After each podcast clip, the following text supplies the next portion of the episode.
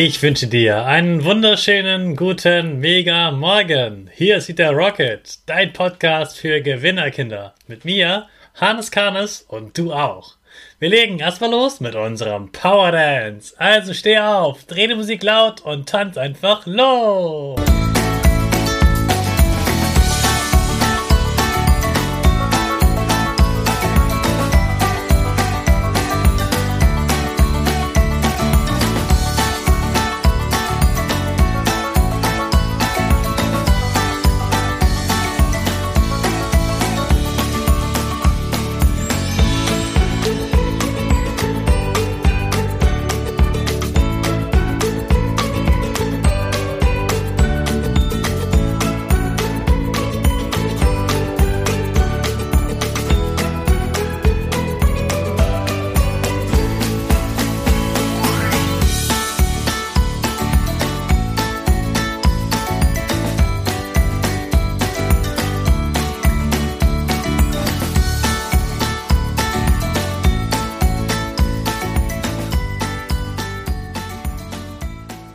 Super, dass du wieder mitgemacht hast. Jetzt sind wir alle wach. Bleib gleich stehen, denn jetzt machen wir wieder unsere Gewinnerpose. Stell deine Füße breit wie ein Torwart auf, Hände in den Himmel und mach das Peace-Zeichen mit Lächeln. Super.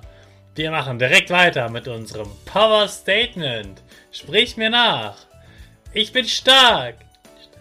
Ich bin groß. Ich bin schlau. Ich zeige Respekt. Ich will mehr.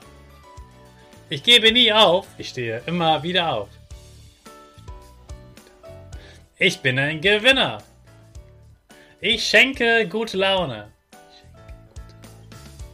Chaka, super mega mäßig. Ich bin stolz auf dich, dass du auch heute wieder meinen Podcast hörst.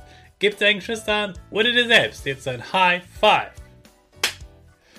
Heute ist der Dienstag vor Weihnachten und Weihnachten ist ja schon am Freitag, also sind es noch Mittwoch, Donnerstag, Freitag, noch drei Tage. Drei Tage bis Weihnachten. Oh Mann, ist das aufregend.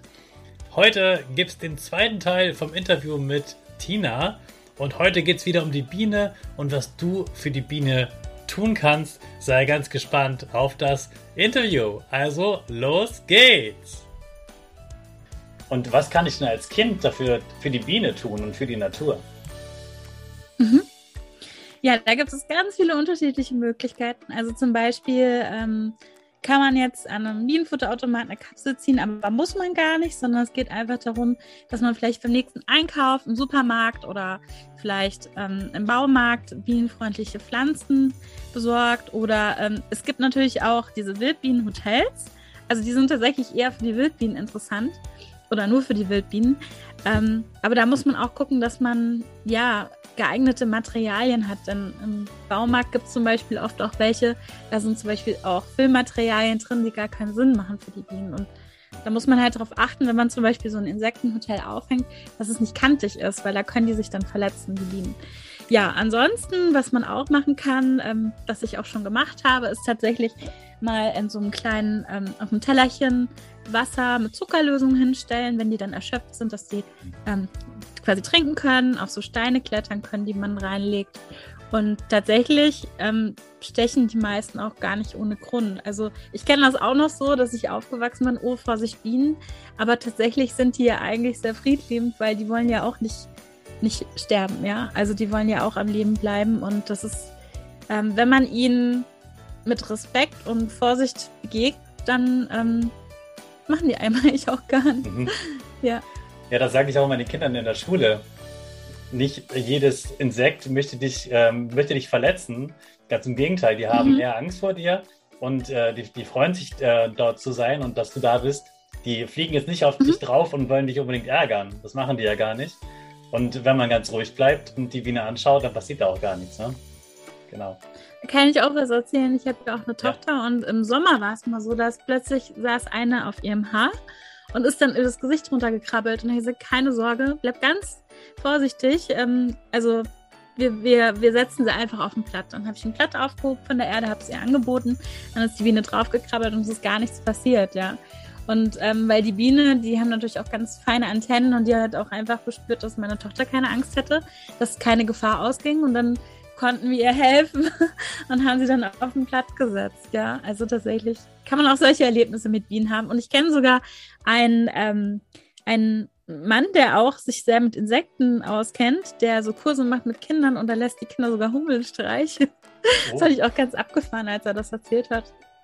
Ja, habe ich so wow, noch nicht ähm, ist, erlebt, ja. aber ja, ja, weil er gesagt hat, ja, weil die Hummeln, die sind ja so friedlich, die machen nichts und so können Kinder zum Beispiel auch ihre Angst verlieren, weil ich das jetzt auch nicht ausprobieren würde ohne, ja, ohne jemand Erfahrenen dabei. Mhm.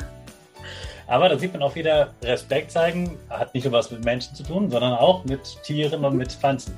Ja, und wenn man dem mit Respekt begegnet und vorsichtig ist, dann äh, geht es einem gut auch damit. Ja, ja prima. Ja. ja. vielen Dank auch für das diese Geschichte. Das ist so ein ganz tolles Zitat. Ja, ja total gerne. Da gibt es auch ein ganz tolles Zitat, wenn man zum Beispiel einem Kind äh, beibringt, dass es wichtig ist, nicht auf die Raupe zu treten, dass es nicht nur für die Raupe wichtig ist, sondern auch für das Kind. Mhm. Weil ähm, wenn wir achtsam mit den kleinen Lebewesen umgehen, dann bedeutet das ja auch für uns, also dass wir genauso geschätzt und ähm, ja achtsam behandelt werden dürfen, ja. Und das finde ich ein ganz schönes Symbol auch, ja. Also so wie wir mit den Kleinen umgehen, mit den Kleinstlebewesen, dass wir auch so einen Respekt verdient haben, ja. Jawohl.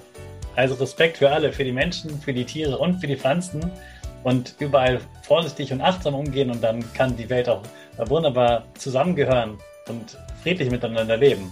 Ja, prima. Äh, liebe Eltern, ich weiß, ihr hört immer ganz fleißig mit und äh, die Tina hat einen wunderbaren Instagram-Kanal. Ich bin auf sie gestoßen, weil ich diese ganzen tollen Bilder gesehen habe. Und das sind nicht nur schöne Bilder, sondern es sind auch immer Bilder, die einen guten Gedanken haben, aus dem man was lernen kann und eine ganz äh, tolle Botschaft dahinter steckt. Ähm, da solltet ihr unbedingt mal drauf, äh, drauf schauen. Und eigentlich äh, spricht Tina gar nicht äh, jeden Tag mit Kindern über Bienen. eigentlich macht sie doch was anderes. Tina, erzähl doch mal, was, was machst du eigentlich?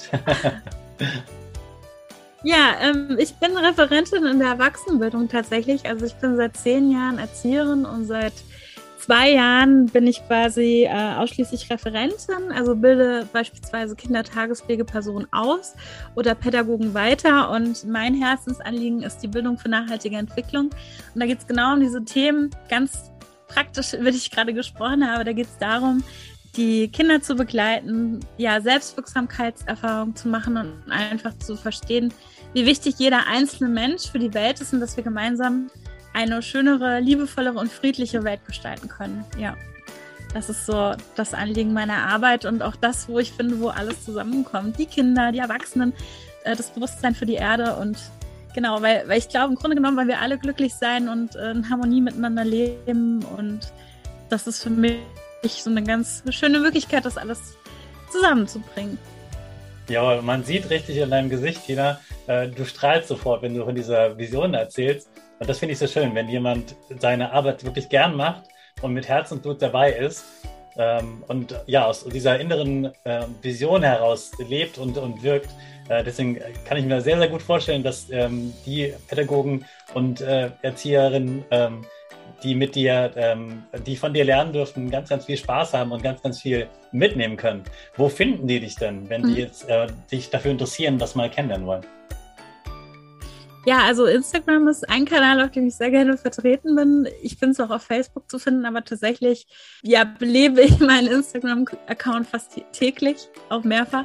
Also das ist eine ganz gute Anlaufstelle, weil da teile ich auch mit Bildern auch ganz visuell die Dinge, die ich selber im Alltag entwickle. Zum Beispiel hatte ich jetzt für Kita neulich einen Vortrag und habe da auch einen Foto geteilt, was ich auf der Straße gefunden habe, so eine ähm, Konsumpyramide. Und ich finde, wenn man mit offenen Augen durch die Welt geht, kann man ganz viel entdecken. Und so ist auch der Antrieb, wie die meisten Posts von mir entstehen. Ich entdecke irgendwas, ich mache mir Gedanken dazu und ich teile das mit der Welt. Ja, und weißt du, was ich daran wieder toll finde? Wenn Arbeit nicht so ein abgeschlossener Rahmen ist, wo dann um 16 oder 17 Uhr der Hammer fällt und dann ist Arbeit vorbei, sondern dass mhm. Arbeit auch was mit dem Leben einfach direkt zu tun hat und man aus dem Leben, aus dem, was man erlebt, äh, wieder etwas kreieren kann. Dass es ein Austausch ist zwischen äh, Work und Life sozusagen und das gar nicht so eine harte Trennung ist, wie das oft so dargestellt wird. Äh, genau dann finde ich es so bereichernd, weil dann ist es ähm, wirklich echt und authentisch aus dir heraus. Ja. Ja. Also schaut unbedingt bei Tina vorbei. Möchtest, ganz, ganz toll. Ja. Ja, wenn du möchtest, hätte ich auch noch eine kleine ähm, Überraschung zum Abschluss. Und zwar, Oh. ich weiß nicht, ob du es mitbekommen hast, dass ich vor kurzem so Zitatkarten gebastelt Ja, habe ja, mit Zitaten. Die sind toll. Weil ich ja unheimlich gerne auch mit Bildkarten und Sprüchen arbeite in meiner Arbeit. Und ähm, genau. Und dann ziehe ich einfach mal ein Zitat und guck mal, was wir bekommen. Ah, manchmal zeigt sich der Weg erst, wenn man ihn anfängt zu gehen. Von Paolo Coelho. Auch Ja. so viel Wahrheit drin, ganz genau. Dinge ausprobieren, so wichtig. Und manchmal denkt man sich vorher so, hm, ob das was wird, ob das was für mich ist, ob, ob das gefährlich ist. Und wenn man es ausprobiert, merkt man ganz oft, es ist was, was Schönes, ja. Und äh, es, dann erst weiß man, ob es zu einem passt oder nicht. Ja, wunderbares Zitat. Danke.